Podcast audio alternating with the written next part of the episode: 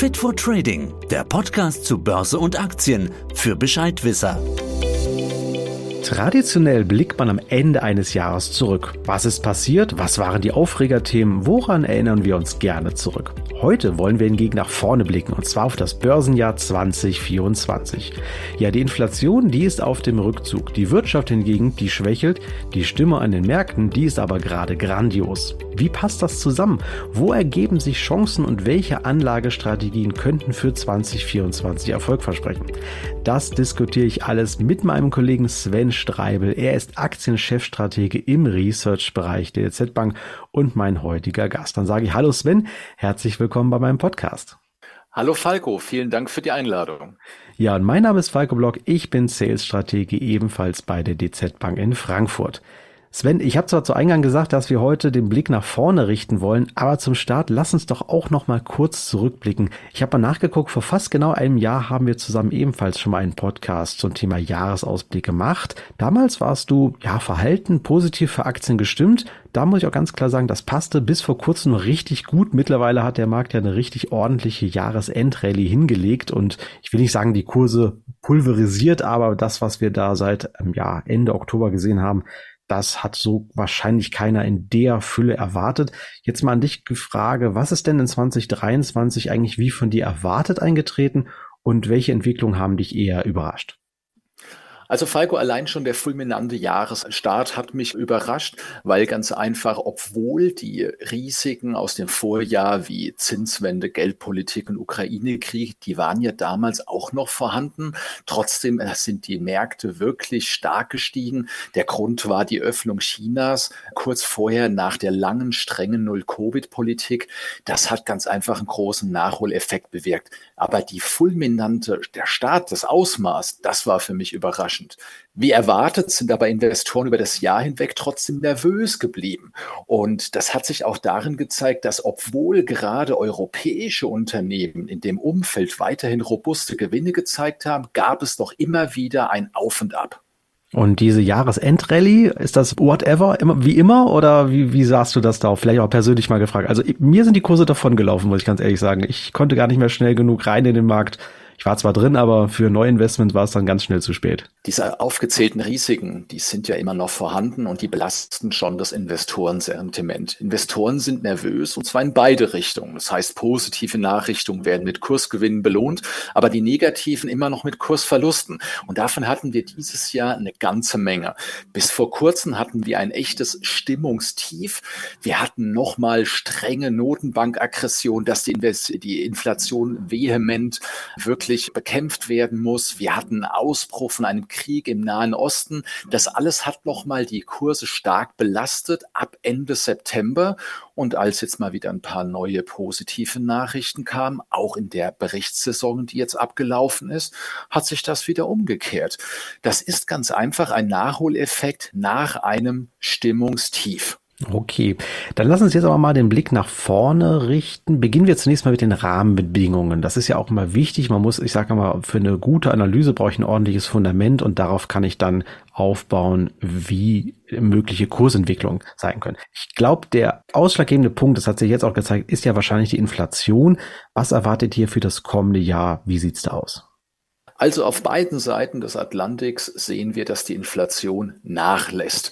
Wir erwarten jetzt bei uns in Deutschland im nächsten Jahr 3,2 Prozent Inflation, nachdem es dieses Jahr 6 Prozent sein sollen. Im Euroraum sollen es nächstes Jahr 3 Prozent werden, nachdem es dieses Jahr 5,5 sein sollen.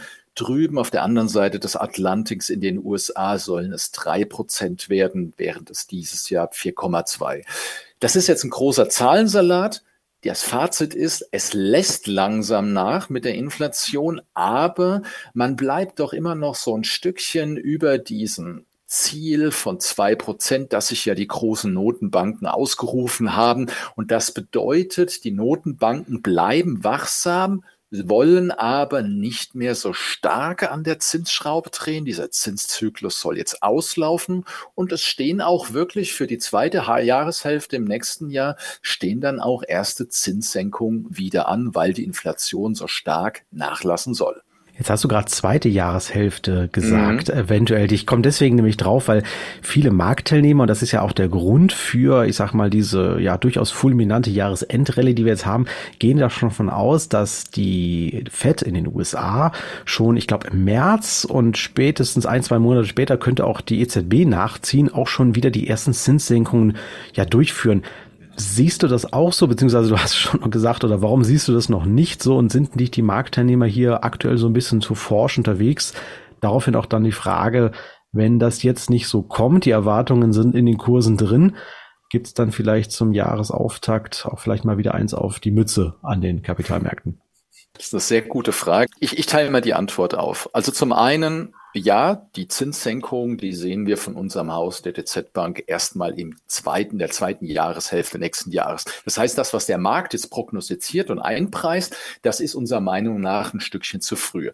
Die FED sollte in der zweiten Jahreshälfte dreimal die Zinsen senken, die EZB zweimal. So, Punkt. Erstmal das dass solche Zinssenkungsüberlegungen und Erwartungen natürlich dazu beigetragen haben, dass die Aktienkurse speziell jetzt auch noch mal ein Stück angestiegen sind, das steht außer Zweifel. Allerdings bin ich nicht der Meinung, dass das der absolut maßgebliche Grund war, weil man muss sich überlegen, wir haben ja kurz vorher, so seit Ende September, auch eine harsche Marktkorrektur gehabt, die unter anderem aufgrund von sehr hohen Zinssteigerungserwartungen ausgelöst wurde. Das war unserer Meinung nach eine starke Übertreibung.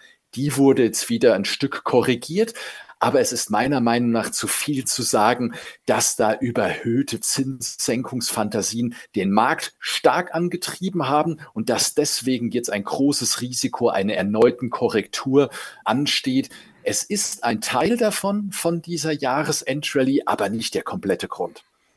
Kommen wir aber trotzdem mal auf diesen, ja, ich sag mal, kausalen Zusammenhang zu sprechen. Wir haben ja auch viele Börsenneueinsteiger hier bei uns immer in diesem Podcast drin, die sich noch so langsam an das Thema rantasten. Für uns ist das, glaube ich, so gängige Praxis, aber ist mir auch immer ein Anliegen, das zu erklären. Kannst du unseren Zuhörern und Zuhörern nochmal diesen Zusammenhang erklären? Warum sorgen denn, sag mal, per se sinkende Zinsen für steigende Aktienkurse oder umgekehrt, wenn die Zinsen steigen, warum führt das in der Regel dann eher zu niedrigen Aktienkursen? Wie hängt das zusammen?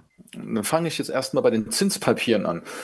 Wenn Zinspapiere gekauft werden, die Kurse also steigen, dann sinkt deren Rendite, weil einfach man bekommt fix einen Zins am Ende von der Laufzeit oder zwischendrin als Zahlung raus. Je mehr man dafür bezahlen muss, desto geringer ist die Rendite. Das heißt, höhere Anleihe- oder Zinspapierkurse bedeutet geringere Rendite und umgekehrt.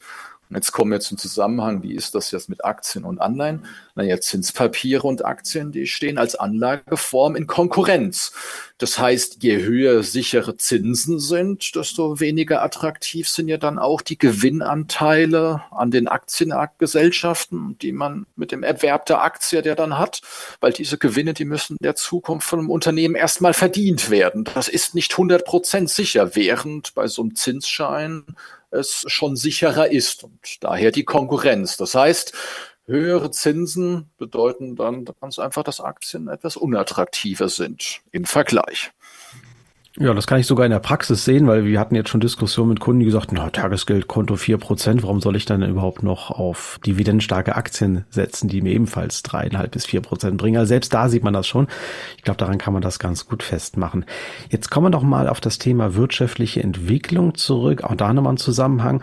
Die Entwicklung in Europa ist ja relativ schwach. Jetzt heißt es schon wieder, Deutschland ist der kranke Mann Europas. In den USA ist die Stimmung etwas besser, aber auch nicht wirklich berauschend.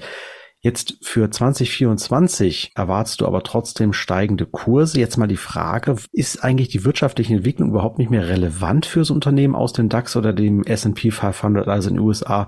Das heißt, die jeweilige Entwicklung der Konjunktur hat die nicht unbedingt was mit der Ertragslage eines DAX oder S&P 500 Unternehmens zu tun?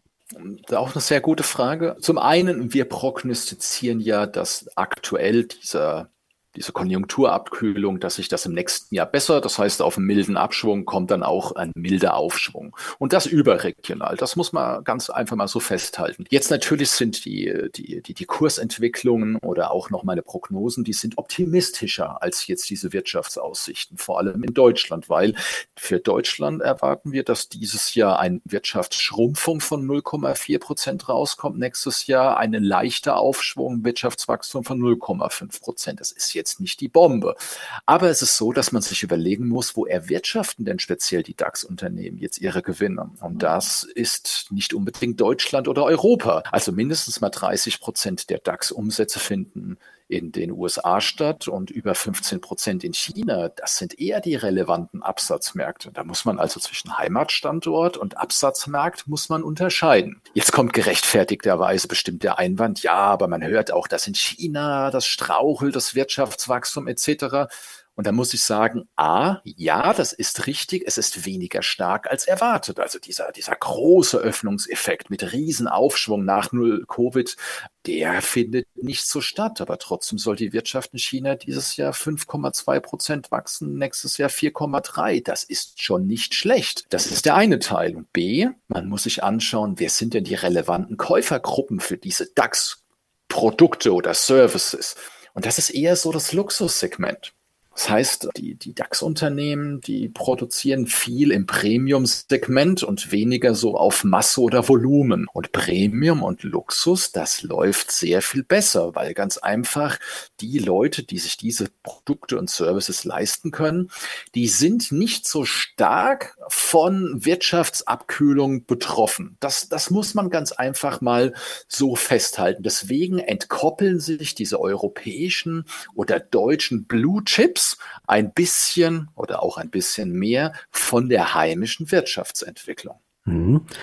Dann lass uns heute jetzt mal zu den konkreten Prognosen kommen, die du auch gemacht hast. Heute ist Dienstag, der 12. Dezember. Wir haben die Folge ein paar Tage vorproduziert und in einer Studie, die du am 22. November publiziert hast, da erwartest du bis Mitte 2024 einen DAX-Stand von 17.500 Punkten und beim S&P 500, also dem breiten US-Markt, 4.800 Punkte. Das ja auf dem heutigen Stand ein durchaus moderates, aber noch ordentliches Plus, aber auch ganz wichtig, neue Rekordstände. Jetzt da aber nochmal die Frage, woher kommt trotz der Herausforderung, schwaches Wirtschaftsentwicklung, dann doch nochmal höhere Inflationsraten, die Energiepreise sind wirklich noch nicht runtergekommen, dann diese multiplen Krisen, die wir auch geopolitisch haben, woher kommt dann trotzdem dein Optimismus, dass wir ja nochmal, nochmal steigende Kurse sehen? Du hast es schon ein bisschen gesagt, aber vielleicht kannst du da nochmal ein bisschen präziser drauf eingehen. Danke dir. Falco, viel hast du schon vorweggenommen mit deiner Aufzählung. Oh, sorry. Der Optimismus, der Optimismus, der kommt, der kommt daher von dieser schlechten Stimmungslage und von diesem multiplen Krisenumfeld, in dem wir uns jetzt gerade befinden. Das ist eine niedrige Absprungbasis. An der Börse werden Erwartungen gehandelt. Wenn aus diesem Tal der Tränen, in dem wir uns gar immer noch befinden, wenn da mal so die ersten Lichtblicke folgen, dann greifen Investoren auch wieder zu, weil du willst ja Rendite erwirtschaften. Und wenn die, wenn die Basis, die Referenz gering ist, dann ist ganz einfach der, äh, die Luft nach oben sehr viel höher. Diese 17.500 Punkte, die ich beim DAX sehe im nächsten Jahr und die 4.800 Punkte beim S&P 500, das sind neue Rekordstände auf beiden Seiten des Atlantiks. Aber verabschieden wir uns mal so ein bisschen von diesen Punktschätzung auf die zweite Nachkommastelle hm. sehen wir es als Tendenzen. Ich bin weiterhin positiv gestimmt. Ich sehe weiterhin steigende Aktienkurse, weil diese Unternehmen, das sind alles große Unternehmen, Global Player. Ich habe aufgezählt, dass da viel Umsatz und Gewinne im Ausland erwirtschaftet werden in Regionen, wo Wachstum herrscht bei Käufern, die noch das Geld haben, um, die, um sich äh, Produkte und Services zu kaufen. Diese Unternehmen haben die Möglichkeit, durch Preissteigerungen ganz einfach noch etwas rauszuholen. Auf der anderen Seite sind sie so groß, dass sie bei Inputs Kosten gestiegen sind, Rabatte aushandeln können. Der langen Rede kurzer Sinn, die haben gezeigt, dass sie auch in dem Krisenumfeld gut wirtschaften können. Und das dann auch noch in Verbindung mit einem Stimmungstief, wo viel Luft nach oben ist. Ich sehe da einfach noch, dass da kein Ende der Fahnenstange bisher ist. Auch wenn Kurse jetzt in den letzten Wochen gut gelaufen ist, man muss sich immer mal anschauen, wo waren wir denn vor vier bis sechs Wochen?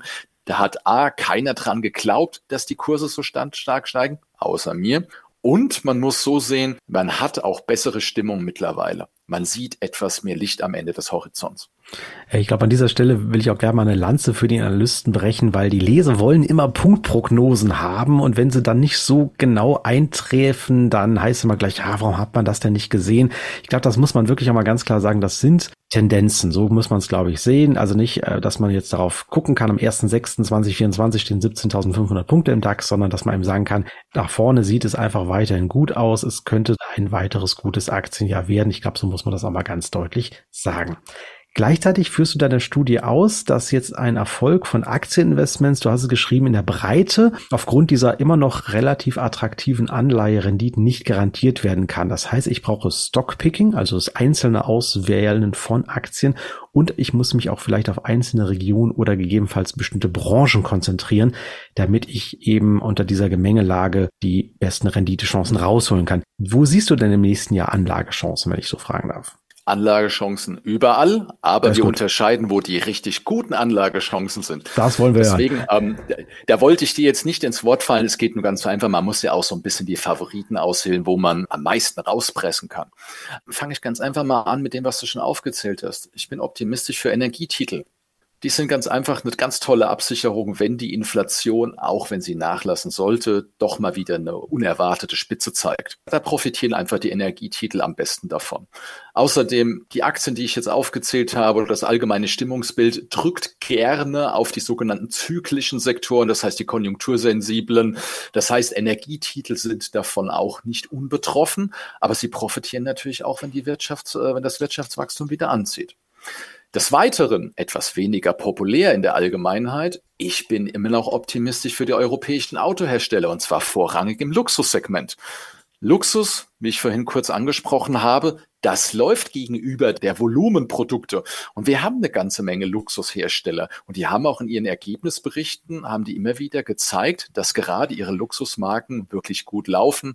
Und außerdem ein immer super Argument, die sind sowas von günstig bewertet, weil die immer betroffen sind von den Konjunkturängsten, von denen ich ja ausgehe, dass sie sich bessern.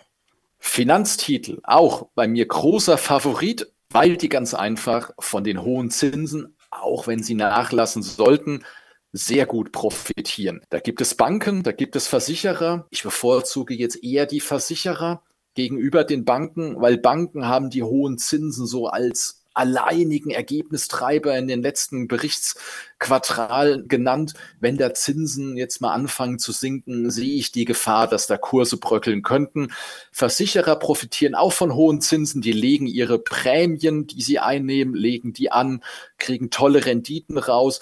Aber das Geschäftsmodell von einem Versicherer ist ein bisschen defensiver. Und natürlich Last but not least, ich bin ein großer Fan von den großen US-Technologiewerten. Jeder kennt sie, Suchmaschine, Softwarehersteller etc. Die sind schon toll gelaufen, unter anderem wegen dem Schlagwort künstliche Intelligenz. Ich sehe da immer noch nicht ein Ende der Fahnenstange. Ganz einfach, weil ich sehe, dass das Ertragspotenzial von künstlicher Intelligenz ist noch nicht komplett erforscht. Ich glaube, da kommt noch etwas. Und außerdem haben diese Titel gerade in den vergangenen Jahren gezeigt, sobald die Wirtschaftsaussichten etwas unsicher werden, sind die gefragt, weil sie einfach so tolle Erträge erwirtschaften. Sie sind eines der wenigen Wachstumszentren in einer aktuell wachstumsarmen Welt. Jetzt ganz richtig hast du auch gesagt, ich will nicht alles über den grünen Klee loben. Es gibt auch Branchen, wo ich etwas weniger optimistisch bin. Zum Beispiel für defensive Sektoren in Gänze. Das sind also die, die eher etabliertere Geschäftsmodelle, eher einkommensorientiert, eher die Dividendentitel. Ich sehe ganz einfach, dass die gegenüber der Attraktivität von Anleihen mit den tollen Zinsen so ein bisschen das Nachsehen haben werden die sollten nicht ganz so gut durchstarten wie die Zykliker. Auf der anderen Seite, Gesundheitssektor gehört auch zu den defensiven Branchen. Man muss ganz einfach bedenken, wir haben nächstes Jahr ein US-Wahljahr. Der Gesundheitssektor, auch wenn er in Europa ist, speziell Pharma, das ist immer ein Wahlkampfthema. Hohe Medikamentenpreise.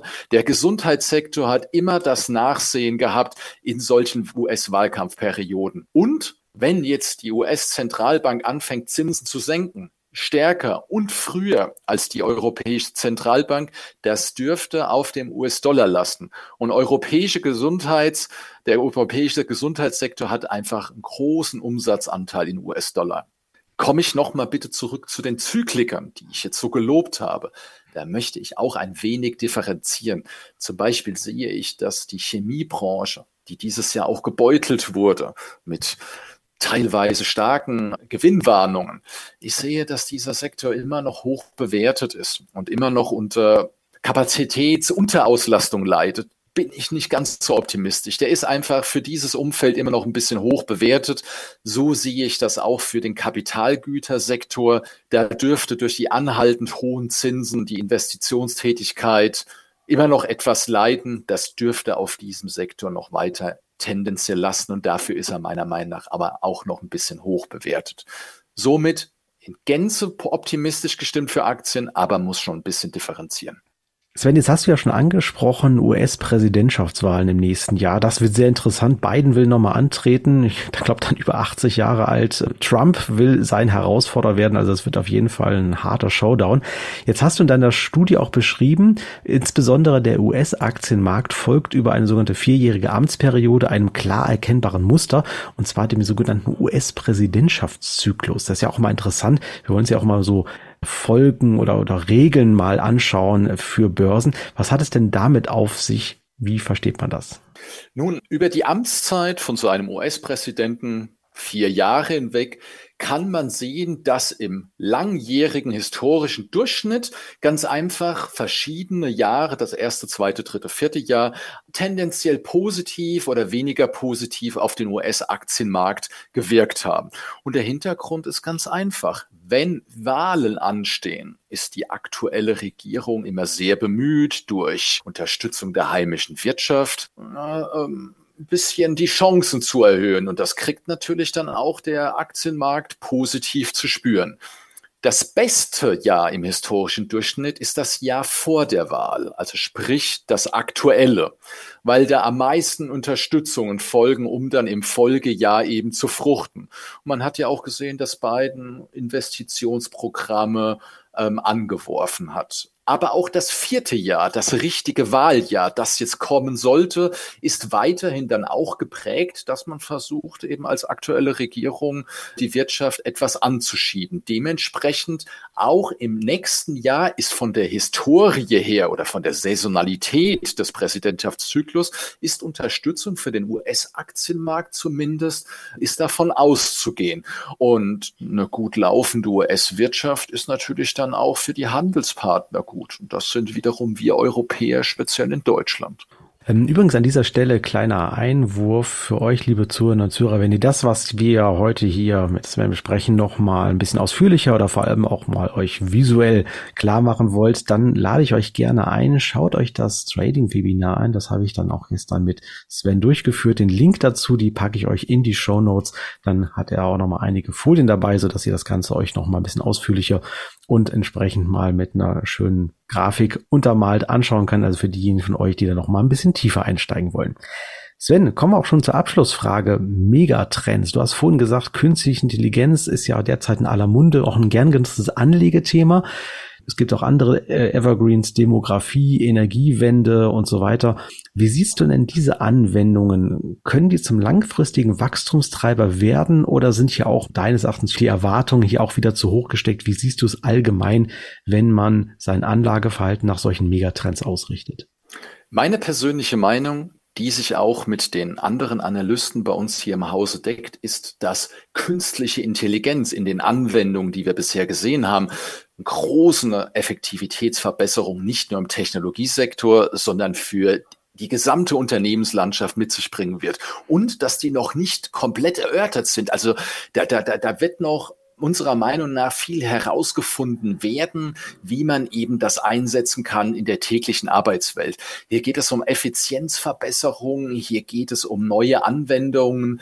Unserer Meinung oder jetzt meiner Meinung nach ist das ein Wachstumstreiber der noch nicht komplett erforscht ist und deswegen auch nicht übertrieben in den Aktienkursen drinsteckt. Die meisten von uns werden schon KI-Anwendungen versteckt oder offen, offensichtlich ausprobiert haben und werden gesehen haben, das kann schon eine ganze Menge Arbeit abnehmen. Und das ist ja so ein Lernprozess. Meiner Meinung nach werden Unternehmen oder Arbeitnehmer dann eben auch in der Zukunft sehr verstärkt damit arbeiten und dann eben auch neue Ertragsmöglichkeiten entdecken.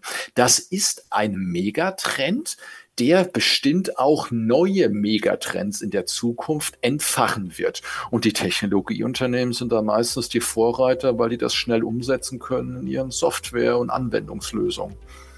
Okay, dann würde ich mal festhalten, die Jahresendrallye, die wir jetzt hier gerade sehen, hat einen fundamental solide Basis, ist ja auch schon mal wichtig, ist also keine Übertreibung, es ist eine Reaktion auf erwartete Zinssenkungen, aber auch eine Reaktion auf ein zu pessimistisches Marktbild, was wir vorher hatten.